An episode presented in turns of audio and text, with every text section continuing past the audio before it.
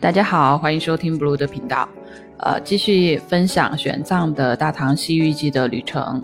今天我们终于来到了古印度最负盛名的佛教圣地，当年的哲学、宗教以及艺术中心犍陀罗国，也就是今天的嗯巴基斯坦东北部和阿富汗东部的接壤地带。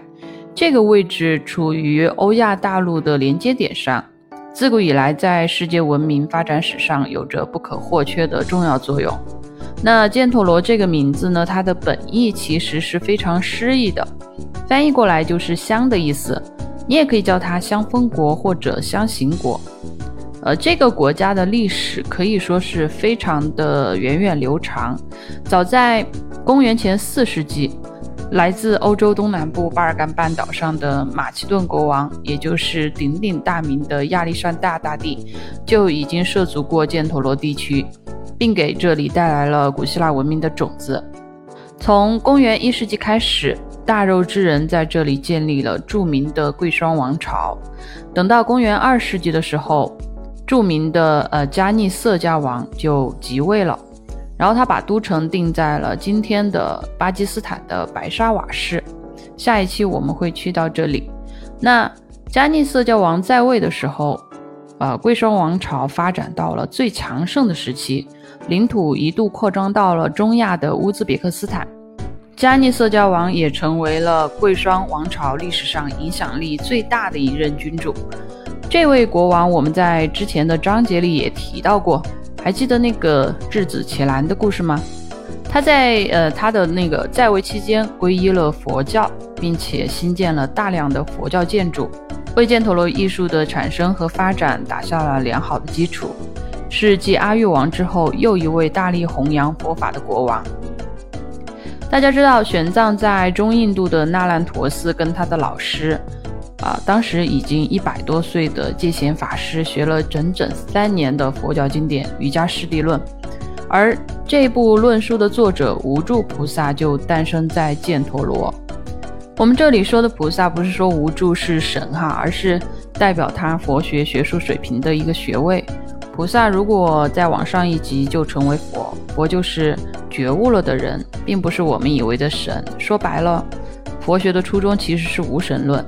只是在后面一千多年的发展中变了味道，呃，这里就不多赘述了。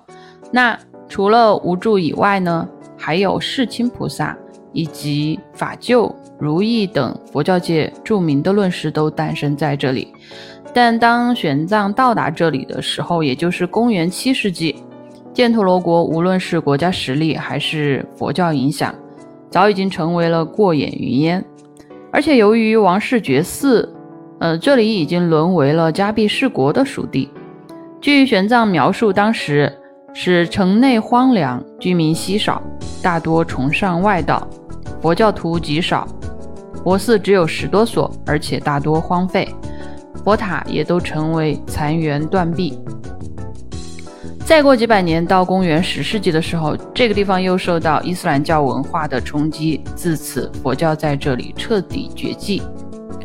然而，虽然一度辉煌了三百年的贵霜王朝走向了没落，却遗留给了后世无限的艺术文化遗产。我们如今看到的佛像就发源于犍陀罗文明。如果时光可以倒回去一千多年，我们是看不到任何佛像的。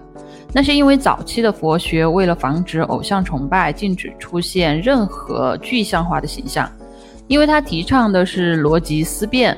呃，要人们客观地认知到，呃，大千世界和自己的本心，跟神其实没有任何关系。所以，啊，偶像崇拜在这一点上不仅不能提高你的学术水平，甚至还有剑走偏锋的嫌疑。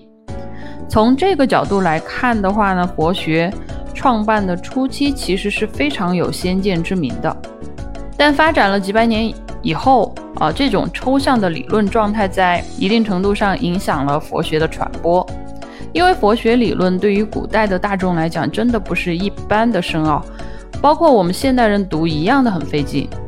你比如说，我现在要去传教，我总不可能拿着一部写满了密密麻麻的字，像天书一样的大部头理论，去跟人家宣传说：“亲，般若波罗蜜多心经了解一下吗？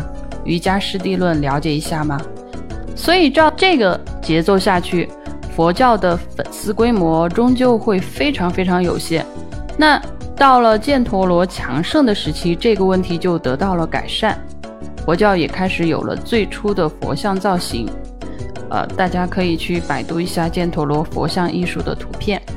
这个时期的佛像表情都非常沉静，整体的线条也很优雅。